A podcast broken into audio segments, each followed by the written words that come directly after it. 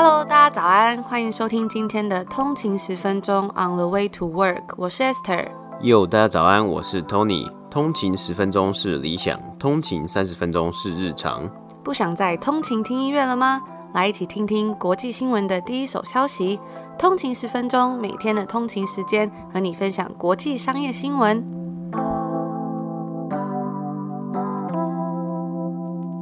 家早安，欢迎回来通勤十分钟。今天是六月八号，星期二。大家早安。那我们昨天没有节目嘛？但是昨天是北美时间的星期天呢。昨天有一个很重大的娱乐赛事，就是这位很具有争议的 YouTuber Logan Paul 呢，他跟知名传奇拳王 Floyd Mayweather 的表演，这拳击表演赛啊，在昨天呢成功的结束了。那两人呢是大打打了八轮 eight rounds。那最后呢是表演赛嘛，所以他没有分谁胜谁负啊。我看网络上还蛮多网友觉得还蛮傻眼的嘛，可能蛮失望。大家应该进场或是大家花钱买这个线上转播的票，应该是想要看拳王 Floyd Mayweather 呢轻松的击败 Logan Paul 啊。那当然也有人是讲到哦，给 Logan Paul 一个很大的 respect，因为他也不是纯职业的拳击手，他也算是这几年才比较。全心全意的投入拳击表演赛这样子的部分呢，那他竟然也有足够的体力呢，可以撑满 eight rounds。那为什么想要分享这个东西呢？因为其实这一次的表演赛啊，也算是为什么他们会办这种表演赛，就是因为钱嘛，这个钱会赚的很多啊。那他在线上转播呢，你是要付钱才能观看转播，当然还有很多呃其他的广告可以看到嘛。但最主要呢，他就是来赚这个呃转播金额，还有。很多赞助厂商嘛，像 Cash App 就是他们的赞助厂商之一。那这一次啊，这个拳王为什么会来答应跟有点像是呃表演者或者喜剧演员，或是这种呃 Logan Paul 的 YouTuber 来打拳击赛呢？当然最重要原因就是因为钱啊。那根据报道所知啊，Floyd Mayweather 他最低啊最低可以拿到。一千万美金啊！一千万美金啊，就是他愿意来进入这个拳击场，然后来跟 Logan Paul 来对打。那同时呢，他据传呢，也有可能会可以分润分润五十 percent 的这金额，就转播的金额。那他的对手 Logan Paul 呢，是得到了一个 package 这样的方案，就是他可以得到二十五万美金，然后再加上十 percent 的分润。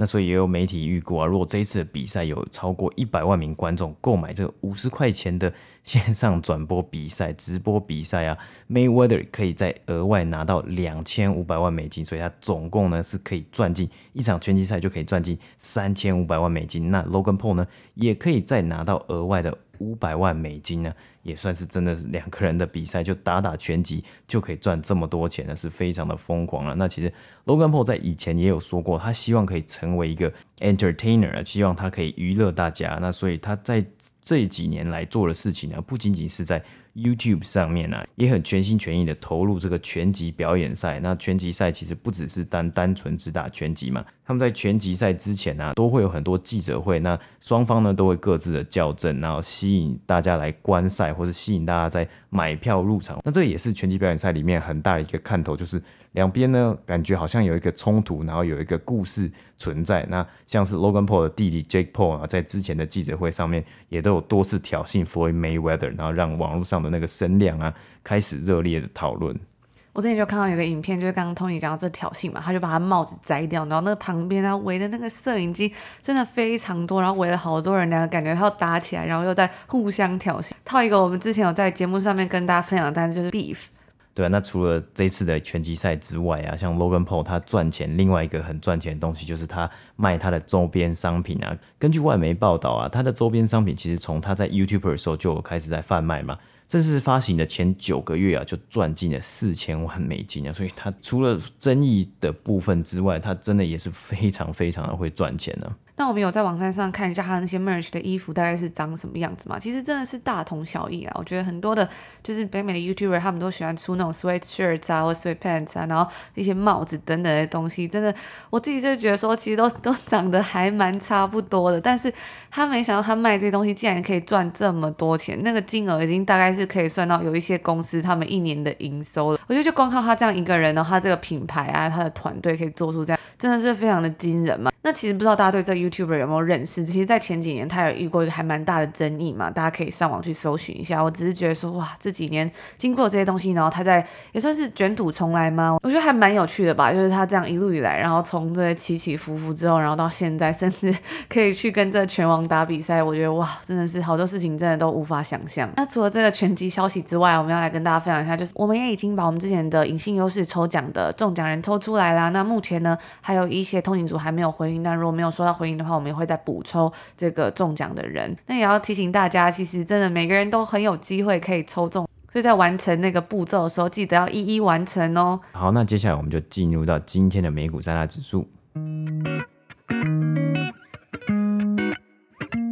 今天是北美时间的六月七号，星期一。那我们来看一下今天的美股三大指数。道琼工业指数呢是下跌了一百二十六点，跌幅是零点三六个百分比，来到三万四千六百三十点。S&P 五百标普五百指数呢是下跌了三点，跌幅是零点零八个百分比，来到四千两百二十六点。纳斯达克指数呢是上升了六十七点，涨幅是零点四九个百分比，来到一万三千八百八十一点。那今天是一周的交易的第一天嘛，星期一，北美时间周一。标普五百呢，以及道琼工业指数皆有下跌。不过啊，其实上周啊，S&P 五百、标普五百呢是缴出了上涨零点六 percent 的成绩，那也几乎呢是再度的接近了它的历史新高啊。而以二零二一年至今为止，该指数也缴出了上涨超过十二 percent。而道琼工业指数呢，以及纳斯达克指数呢，上周单周呢也有缴出正的涨幅。那上周五的这个就业报告啊，也就是美国的五月就业报告显示啊，失业率啊从六点一 percent 降至了五点八 percent。那在美国五月呢，单月有新增了将近五十六万个工作职缺啊。那这个报告呢，也显示出了这个算是蛮强劲的一个复苏，劳工市场的复苏啊。但是呢，其实很多投资人也是在观察有没有任何迹象，经济复苏这个东西呢，会让联准会来考虑有新的动作，或是有升息的可能性呢。那除此之外呢，除了上周五的上个月美国就业报告呢，本周呢也会来公布五月的 Consumer Price Index，就是消费者物价指数啊。那其实我们之前。有报道过，四月的 CPI Consumer Price Index 呢，较去年同期上涨了四点二 percent 呢，也是自从二零零八年以来最大的涨幅啊。那如果这个消费者物价还是持续的上升啊，真的有可能会吸引联准会来制定更多相关的政策措施啊。那个股方面的制药厂 Biogen 今天的股价收盘上涨了三十八个百分比，来到三百九十五块，一天上涨了一百多块美金。主要的原因呢，是因为今天美国 FDA 他们表示已经通过了该公司对于阿兹海默症的治疗药物啊，那这也是近二十年以来 FDA 首度通过相关的治疗药物，而另一间也在致力于研发阿兹海默症治疗的相关药物的。药厂 Eli Lilly 呢，今天也收盘上涨了十个百分比，来到两百二十二块美金。民营股票的方面呢，AMC Entertainment 今天持续上涨啊，上涨了十五个百分比，来到五十五块美金。那上周呢，其实它单周的涨幅是有来到八十三 percent。GameStop 呢，今天股价也是上涨了十三个百分比，来到两百八十块。那以上呢，就是今天美股三大指数的播报。今天的第一则新闻呢，当然就是要来跟大家分享非常热腾腾的，就是苹果在今天北美时间六月七号周一正式举办一年一度的 WWDC 开发者大会。那这是连续第二年以线上的方式举办，而这一次呢，苹果并没有发布任何的硬体的新产品，主要都是专注在一些软体的更新上面。这一次他们也公开了全新的五大作业系统以及一些重要的更新，包含像是 iOS、iPadOS、macOS、watchOS 等等的。那苹果的 CEO Tim Cook 就表示说，新的 Beta 测试版软体呢，将会在未来的一个月内向开发者以及早期使用者推出，并会在秋季开放给大众。他们也表示说啊，目前 App Stores 每周的造访人次已经来到了六亿。自从 App Store 推出以来呢，他们已经向开发人员支付了两千三百亿美金。而另外一个在今天宣布一项比较令人注意的新技术呢，则是允许开发人员将二 D 的图像转换为三 D 的模型。他们这次举的例子啊，是运动鞋。那这项新的技术啊，可以让用户在手机上面拍摄一大堆照片，然后将它们转换为一个可以应用在 AR 软体中的模型。这个技术对于一些电商来说可以说是非常重要。举例像是家具店嘛，让顾客就可以直接用这样的功能去看说你想要购买的家具摆放在家中，实际上可能会是什么的样子。那这次苹果所公布的新的 Mac OS 名为 Monterey，这是以加州中部海岸风景美丽的一个沿海小镇为名。它这次的一些新功能有包括像是让用户可以在 Mac 或者是 iPad 上面使用相同的滑鼠跟键盘。那继上一次允许 iPad 作为 Mac 的第二个荧幕之后呢，今年苹果就更加着重在整合平板与电脑之间，所以滑鼠的指标就可以来回移动在 iPad 跟 Mac 的荧幕之间，就很像是双荧幕的感觉嘛。那另外呢，也可以使用 AirPlay，像是在 iPad 上面画画的时候，然后就可以投放到 Mac 的荧幕上面看。我觉得这功能其实还蛮酷的，晚一点就要来试试看我的 iPad，就是看那个滑鼠这样移动在两个荧幕之间的那种感觉。那这一次呢，他们也发布了最新版本的 Watch OS，让用户可以使用人像模式所拍摄的照片作为表面的背景。另外呢，他们也添加了一个新功能，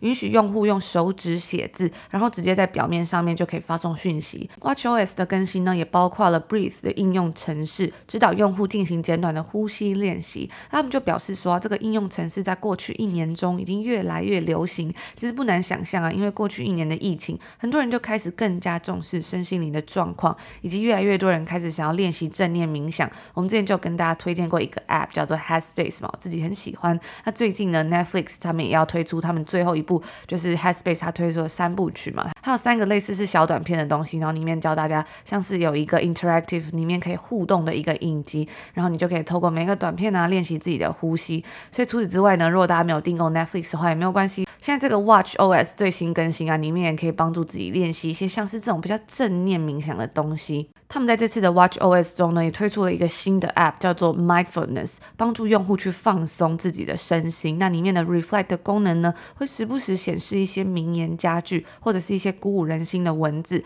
像是呢，在影片里面，他们就举例是。Think about something you love to do and why it brings you joy。想想看，什么事情是你喜欢做的，那它为什么可以让你感到开心？而你在按下开始之后呢，那个画面就会显示一些几何图形，它们是叫做 gentle animation 嘛，比较有一种很温柔啊、很柔顺的那种感觉的一些图形，意在帮助用户进行正念的思考。他们就说，研究显示说，定期的这种正念时刻能够增加正面的情绪，然后最后就可以期望达到身心灵的健康。而在 iPhone 部分呢，他们现在能够监控用户走路的时候，你到底走的稳不稳？苹果就表示说，现在 iPhone 内建的科技里面就可以测量用户的平衡稳定性以及协调性。并且会在用户可能会跌倒的时候发出警告。那苹果的健康应用程式啊，也能够储存用户的健康医疗记录。除此之外呢，也包含一些像是有关各种健康指标的资讯，像是胆固醇等等的。那他们也已经与一些健康记录的公司合作，允许医生能够共享其中的数据。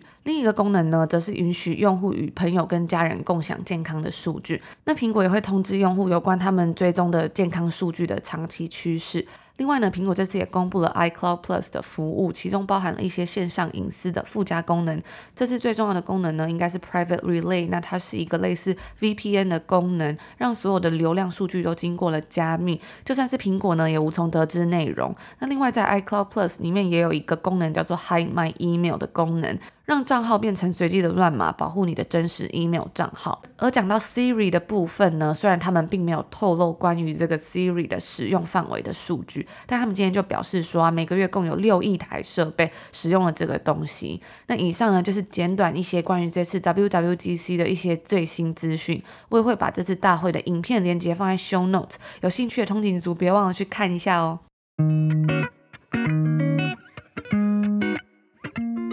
那接下来今天的第二则新闻呢，我们就来分享一下 Lululemon 在上周发表了他们最新一季的财报啊，表现看起来是持续的强劲啊，也超过了分析师的预期。首先，我们就来直接来看一看截止于五月二号的最新一季的财务数据啊，该公司营收为十二点三亿美金，超越了分析师预期的十一点三亿，也较去年同期成长了。八十八个百分比。当然，在去年那段时间里以来啊，是很多分店啊都在关门之中度过的。净利呢是成长至一亿四千五百万美金，换算每股为一点一一块，高于预期的九十一美分，也较去年同期的两千八百万每股二十二美分有所成长。去除掉一次性的成本啊，每股盈余更是可以来到一点一六块美金。那其实这一次这一季的数据啊，也是。较 Lululemon 在上一季财报的时候公布的最新一季预测还要来得高啊！我们也看到之前受惠的需求和动能延续到了今年，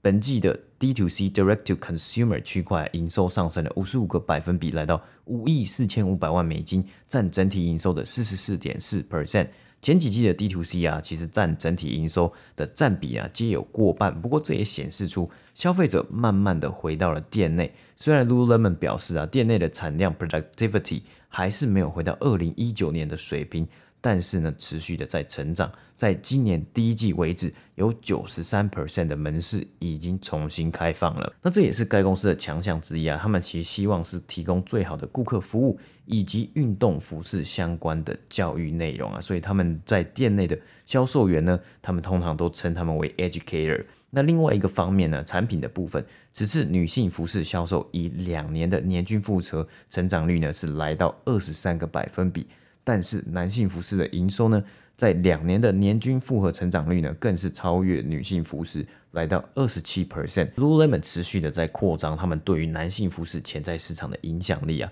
而去年收购的健身镜公司 Mirror 呢，则是陆续的进驻了各个 Lululemon 的门市，预计这个月中会有九十间门市会有展示 Mirror 这个机台，还有贩售 Mirror。并且啊，他们的目标，那在上一季的财报其实就有提到，就是在今年的假期购物季之前，有两百间的店中店，就是 Mirror 健身镜的店中店。Lululemon 也会设置专门的人员在场回答消费者的问题啊，然后展现他们的专业能力。在电话会议中啊，管理层提到 Mirror 和 Lululemon 的客群呢，其实他们其实是不同群的消费者，因此啊，有机会做 cross selling，就是彼此互补。哦，买 Mirror 的人呢会。来卖他 Lululemon 的相关产品，那会买 Lululemon 相关产品的消费者呢，也会被推销到 Mirror 这个健身镜。而 Lululemon 呢，也预估 Mirror 在今年会带来两亿五千万到两亿七千五百万的营收贡献。那这个数据呢，其实跟上一季的预估呢是一模一样的。在区域的部分啊，本季北美市场的销售额是成长了八十二个百分比，国际市场呢则是增加了一百二十五个百分比。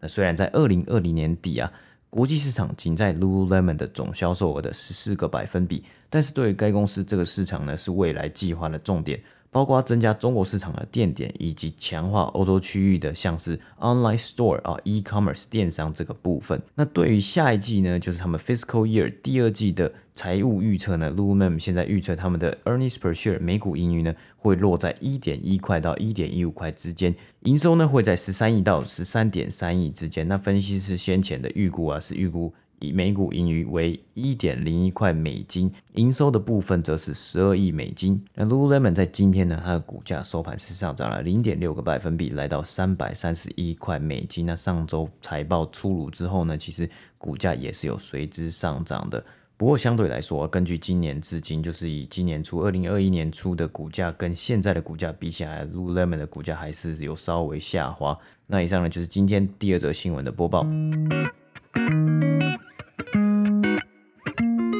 今天要来分享另一则有趣的新闻呢，也是我们昨天的通勤读新闻的内容。昨天我们就分享到一篇在《华尔街日报》，他们每年都会做一个排名嘛，那就是在整理标普五百中一些比较领先公司的 CEO，他们在去年总共赚了多少钱。所以我们就稍微来看一下，从特斯拉到 GE，也就是美国工业巨擘、奇异公司等等的这么多不同间公司，他们的 CEO 在去年到底赚了多少钱？那根据《华尔街日报》对 MyLogIQ 的数据分析，大多数标普五百指数中的公司的 CEO 呢，获得的是百分之五以上的加薪。那公司平均的股东总回报啊，大概是八 percent 左右。美国大型公司的 CEO 呢，他们的薪资中位数在去年是达到了一千三百四十万美金。那薪资最高的 CEO 是人资管理软体供应商 Paycom 的创办人 Chad Richardson，他的薪资总额是超过两亿美金。为什么说是总额呢？因为其实里面还包含一些他们的 compensation package。那在去年呢，有七位 CEO 是获得了超过五千万美金的酬劳，而在二零一九年是只有两位，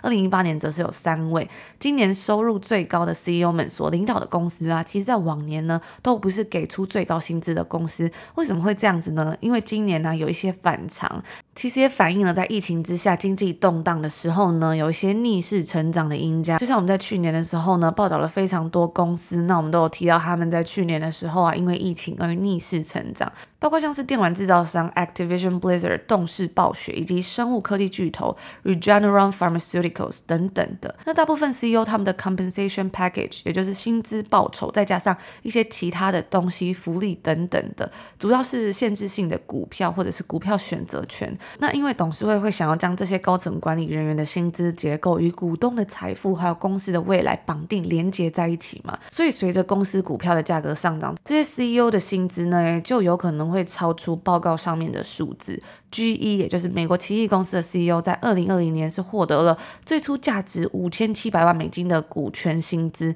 那这个数字呢到去年年底的时候啊，已经从五千七百万上涨到了一亿美金左右。而当然我们分享到这个最高的薪资。嘛，我们还是要来看看这个最低薪水的部分。在去年呢，有二十四位标普五百公司中的 CEO 是赚不到五百万美金的。那这比起往年的二十八到三十三位啊，是下降了一些。Twitter 的共同创办人 Jack Dorsey 他赚了一点四块美金，而天然气管道公司 Kinder Morgan 的拥有者 Stephen Key 呢，则是赚了一块美金。不过啊，大家可以猜猜看，就报告数据而言，最低薪资的会是谁？Tony，你觉得这个人会是谁呢？哦，那如果要我猜的话，我还真的猜不出是谁会愿意拿最低的薪水啊。那有可能就是，呃，是他账面上可能他就是上面就写零或一块嘛。因为刚刚 S 有讲到是一块，就是有他愿意在在那个账面上说是拿一块，但是他可能他私底下他有很多呃 stock option 啊，或者他之前就是已经有拿够了。如果以这样子的想法来想的话，我觉得有很有可能是某些公司的。创始人，某些公司就是他是 founder，然后他同时也是 CEO，我觉得才比较有可能做这件事情嘛。因为如果你是一个 outside 的 CEO，你是被请来的，你通常应该还是会有 base salary，就最基本薪资，然后再加上你的一些 bonus 啊，或是一些奖励啊，或是一些奖励机制啊，比如说什么你达到什么样的。呃，营收目标的时候呢，你就可以解锁更多的就是 options 啊，或者解更多的 bonus 这样子。没错，所以就报告数据而言呢，薪资最低的就是 Tesla 的 Elon Musk，虽然他是世界上最富有的 CEO 之一啊，但是他在二零二零年的薪资酬劳就是零块美金。但是呢，他在二零一八年获得了算是一个 milestone，算是还蛮里程碑的薪资收入，就是价值总共三百二十亿美金的股票选择权嘛，所以可能就是像 Tony 刚刚所跟我们分享这个状况啦。那以上呢，就是关于一些在去年二零二零年华尔街日报所整理的标普五百公司中一些领先公司的 CEO 们他们在去年的薪资状况。在最后呢，分享一个简短的小新闻。我们之前也有在通勤读新闻里面跟大家分享到，就是美国联合航空呢，在上个礼拜宣布啊，他们已经向新创公司 Boom Aviation 订购了十五架超音速客机 Supersonic Jets。未来的旅行时间将会缩短一半，那就是说，本来从纽约到伦敦要花七个小时，超音速客机只要花三个半小时；旧金山到东京直达班机呢，本来需要十一个小时，现在超音速客机只需要六个小时。那票价呢，将会落在五千到七千块美金左右。那里面的模式啊，是走一个 all business，全部都是商务舱的模式。不过啊，也先别急着要来预订机票，这些航班呢、可能在二零二九年之前都无法营运嘛。根据他们所透露，可能会在 the end of the decade，可以就是在二零三零年以前吧。那新的飞机将会使用永续燃料，这个燃料目前的价格是高于传统燃料的八倍。而在联合航空消息出来的当天呢，他们的股价是下跌了四点二个百分比。不过近期航空股走低，原因是因为美国航空集团的猜测。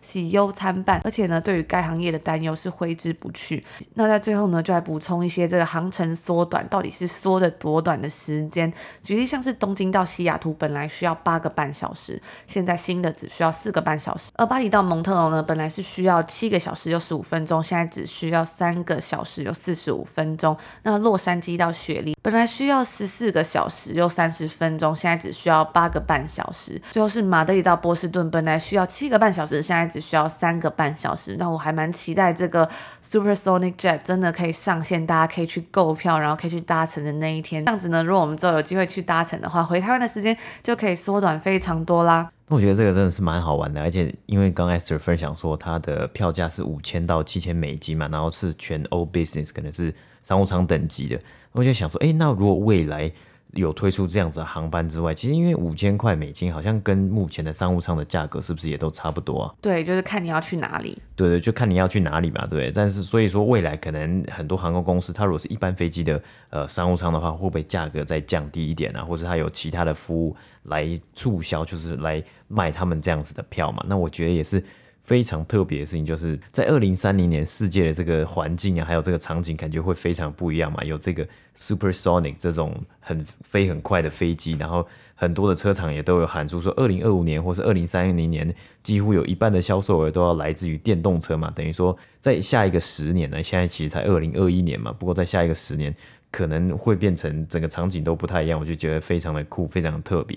而且在七月的时候呢，我们之前有跟大家分享过这个 Blue Origin，就是蓝色起源，他们要来做太空旅行了嘛。那前几天就有一个新闻，那这两天就有一个新闻说，Jeff Bezos 他也是就是这个旅客之一，要跟着上太空。所以我自己也觉得，哇，真的是感觉一种新时代来临的那种感觉。嗯，对啊，那其实。我觉得一个十年真的变化很快嘛，因为想去呃，在十年前，二零一零年或二零一一年那个时候大概是什么样子？那个时候可能网络啊，然后你说这些 App 啊都还没有很普及嘛，甚至是呃智慧型手机也都没有很普及的时候。那经过十年之后呢，人人人手一台手机啊，或是网络非常的方便。那在十年之后呢，连这些呃我们以前想象的飞机跟车子或是太空旅行都变得。不一样，变得是可能可行的，就觉得有时候时间真的是很特别啊。那说到这个超音速客机啊，如果大家是这种航空迷，应该也会记得以前的这个协和号，在当时也是非常的令人印象深刻嘛。从伦敦到纽约不用三个小时的这种惊人的记录。那后来呢，因为一场空难，加上这协和号的计划一直长期处于亏损的状态下，比如说像成本太高啊，票价又很贵等等的，后来呢，他们就结束了这个营业。那现在这个超音速客机又要卷土重来呢，我自己也是非常的期待，希望未来也可以有一天可以搭乘到。那以上呢，就是我们今天要跟大家分享的最后一则新闻。好，那以上就是我们今天所有的节目内容了。那因为我们昨天没有出集数嘛，那也让大家可以再好好的呃利用一天的时间，然后来回追一些我们之前所有出的一些节目。那因为上礼拜的节目啊，还有之前的节目啊，也都非常的精彩。如果有人还没有追到的话呢，也可以往回去收听之前的节目啊。因为最近大家都在家里嘛，那也不知道大家最近在周末在家里有做什么样特别的事情。那我们就在这里祝大家一个愉快的开始，美好的一天。我们就礼拜四见，拜拜，拜拜。